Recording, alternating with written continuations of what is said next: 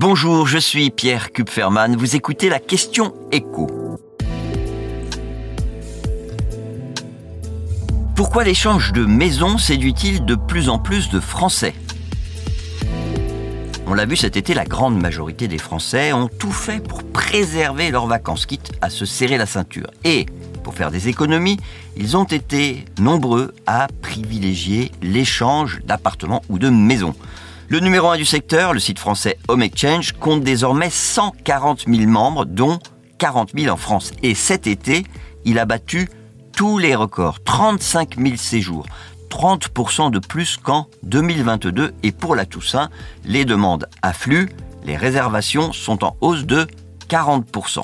Alors le succès de cette formule, il tient aux économies que l'on va faire sur ces vacances, puisque l'échange permet de se loger gratuitement. Comment ça marche? Eh bien, d'abord, avant de choisir euh, les maisons ou les appartements où vous pourriez séjourner, il faut être soi-même membre et avoir au moins un logement dans lequel les autres membres vont pouvoir venir passer un week-end, une semaine, voire un mois. Ça peut être cette maison, ce logement, la résidence principale, mais aussi une résidence secondaire. Il y en a plus de 3 millions et demi en France, c'est dire le potentiel. Et donc, une fois que vous êtes membre, vous allez recevoir des demandes auxquelles il faut bien sûr répondre. C'est le principe. Et si la maison ou l'appartement de celui qui a fait la demande ne vous intéresse pas ou que vous n'avez pas prévu d'aller euh, dans la ville où il habite, euh, ben, il y a une autre option.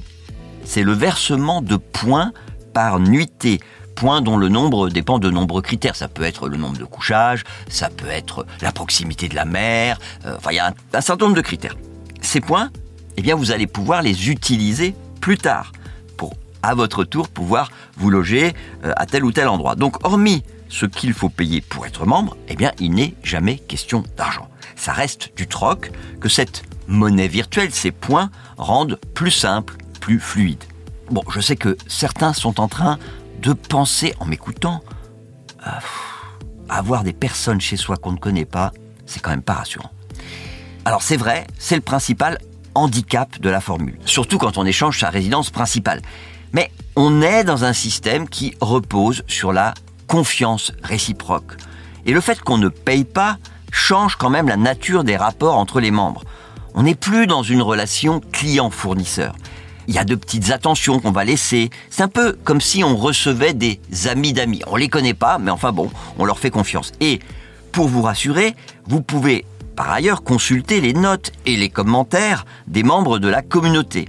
Alors bien sûr, le, risque zéro n'existe pas, mais en contrepartie, vous allez pouvoir séjourner dans des maisons, des appartements qui ont une âme, qui sont de vrais lieux de vie très différents de la classique location de meublés touristiques. Vous venez d'écouter la question écho, le podcast quotidien pour répondre à toutes les questions que vous vous posez sur l'actualité économique. Abonnez-vous sur votre plateforme préférée pour ne rien manquer et pourquoi pas nous laisser une note et un commentaire. À bientôt.